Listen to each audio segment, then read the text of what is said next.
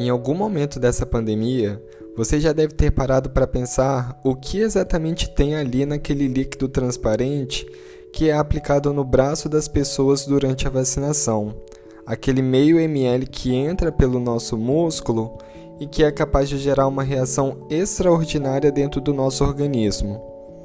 As vacinas têm em sua composição diversas substâncias que são combinadas para gerar o efeito desejado, que é a ativação da resposta imune contra determinado patógeno e, ao mesmo tempo, evitar efeitos adversos nas pessoas. Mas o que exatamente tem naquele líquido transparente? Quais ingredientes são comuns entre as vacinas e qual é a função de cada ingrediente?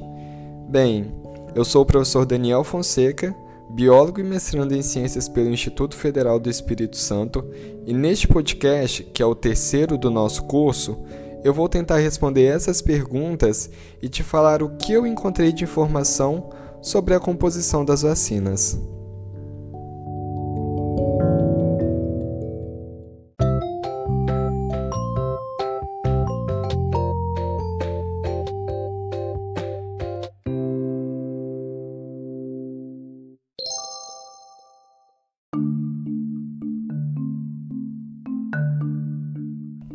Quando falamos sobre a composição das vacinas, precisamos separar os ingredientes em três grupos principais. O primeiro, e talvez mais importante, é o IFA, que é um ingrediente farmacêutico ativo. O segundo são os excipientes, que são algumas substâncias combinadas, cada uma com uma função distinta. E o terceiro é uma substância conhecida como diluente. Vou falar sobre cada uma delas usando como exemplo a composição da vacina contra a febre amarela produzida pelo laboratório Biomanguinhos da Fiocruz, que é produzida através do vírus atenuado. O primeiro ingrediente que compõe uma vacina é o IFA, o ingrediente farmacêutico ativo, que é, no caso, o próprio vírus atenuado ou o material genético do vírus, no caso das vacinas produzidas com o RNA. Segundo o um artigo de Vinícius, Vinícius Lisboa, da Agência Brasil, para produzir o IFA é preciso que uma cepa selecionada do vírus se multiplique em laboratório até que haja uma quantidade grande o suficiente para a produção de um lote de vacinas. Os vírus precisam de células vivas para infectar e se multiplicar, e esse processo ocorre em ambiente controlado, em bioreatores. Akira Roma, do laboratório Biomanguinhos, explica que essa massa de vírus é purificada e é feito um concentrado viral. E é esse concentrado viral que nós chamamos de IFA. O cientista ainda descreve que a purificação é necessária para retirar todos os detritos de células que foram destruídas no processo de multiplicação dos vírus em laboratório. No caso da vacina contra a febre amarela, o IFA é composto por mil lipid droplets ou gotículas lipídicas do vírus atenuado da febre amarela da cepa 17DD, ou o equivalente em PFU, que é a unidade formadora de placa. Já o segundo grupo de ingredientes usado na composição das vacinas são os recipientes, essas substâncias são variadas e possuem diversas funções.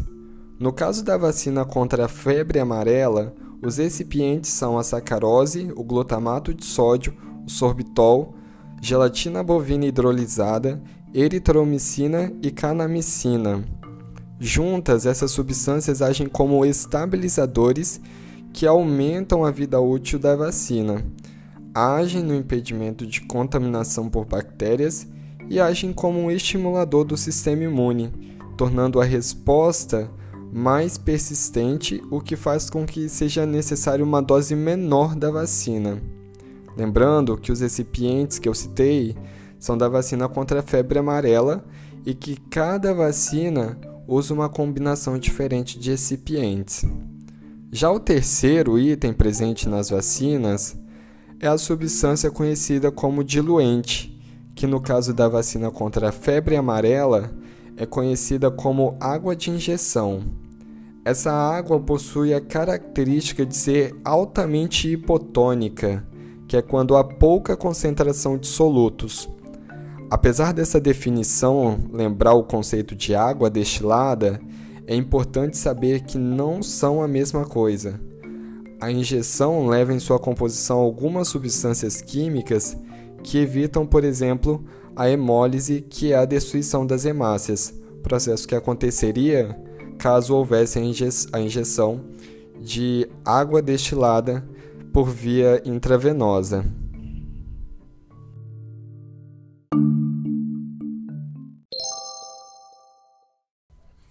Bem, Terminamos então mais um episódio do nosso podcast e vimos nele que as vacinas são compostas basicamente por três itens: o IFA, que é o ingrediente farmacêutico ativo, os recipientes e o diluente.